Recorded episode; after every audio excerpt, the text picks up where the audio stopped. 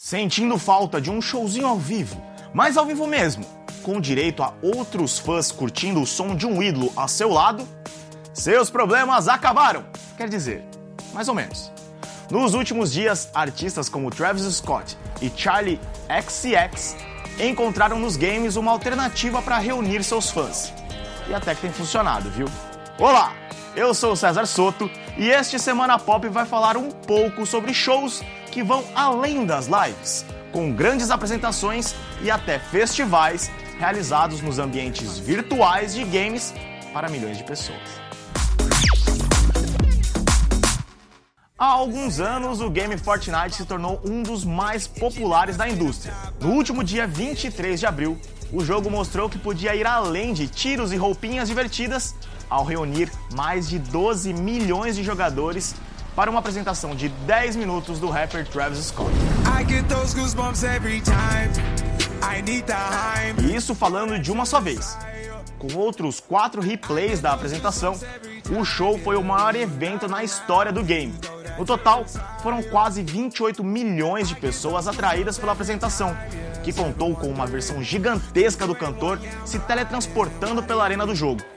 A vantagem de fazer isso em um game é que, mais do que assistir à estreia da nova música do rapper, The Scotts, ali o público podia se sentir presente, interagindo com o ambiente e acompanhado de outras pessoas.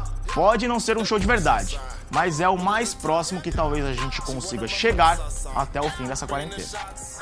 E Fortnite já mostrou que não pretende parar por aí. No final de abril, o game lançou seu novo modo, o Party Royale, que já contou com participações de DJs como Diplo, Dead Mouse e Steve Aoki. Na novidade, os jogadores não podem mais atirar uns nos outros, como no Battle Royale clássico que colocava até 100 pessoas competindo para ver quem seria o último sobrevivente. Em um ambiente um pouquinho menor, eles podem participar de pequenas brincadeiras e até assistir a shows e trailers. Tudo bem, as apresentações com um telão gigante transmitindo os artistas não são tão elaboradas quanto o show de Travis Scott, mas a sensação de companhia e interatividade ainda está lá. Só que a realização de shows digitais obviamente não é exclusividade de Fortnite. Minecraft, outro entre os games mais populares do mundo, também tem explorado as possibilidades de seu mundo virtual. A grande vantagem do jogo de construção vem exatamente da sua fundação, que dá aos jogadores a possibilidade de criarem seus próprios mundos.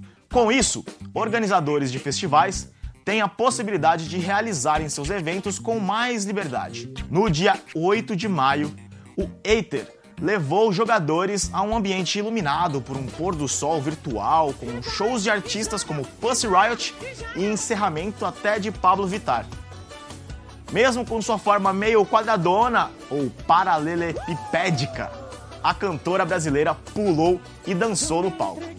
O evento foi organizado pela Open Pitch, que também realizou outros festivais parecidos com nomes como Charlie XCX. A liberdade proporcionada por Minecraft no entanto, também tem seus desafios.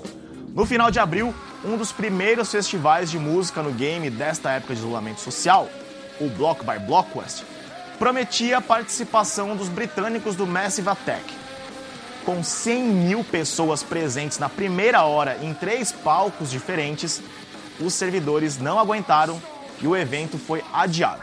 Mas quem perdeu essas apresentações não precisa ficar triste. O show de Travis Scott pode ser conferido no YouTube, tudo bem que sem a interatividade. Mas quem ainda quer participar ainda tem outras oportunidades.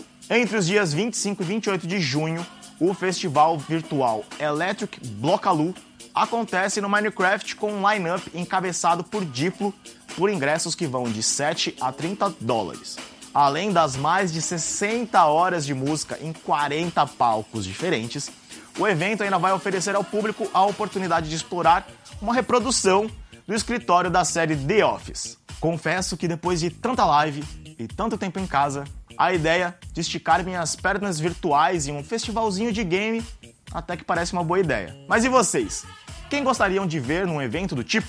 Deixem suas sugestões nos comentários. E se você está me ouvindo em podcast, não esquece de assinar aí para não perder nenhum Semana Pop. Até a próxima e se cuida!